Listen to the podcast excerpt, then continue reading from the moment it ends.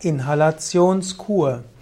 Als Inhalationskur bezeichnet man die regelmäßige Inhalation von feinst verstäubtem Heilwasser. Man kann zum Beispiel eine oder mehrere Wochen an einen Luftkurort fahren oder einen Kurort, wo, wo Heilwasser verstäubt wird.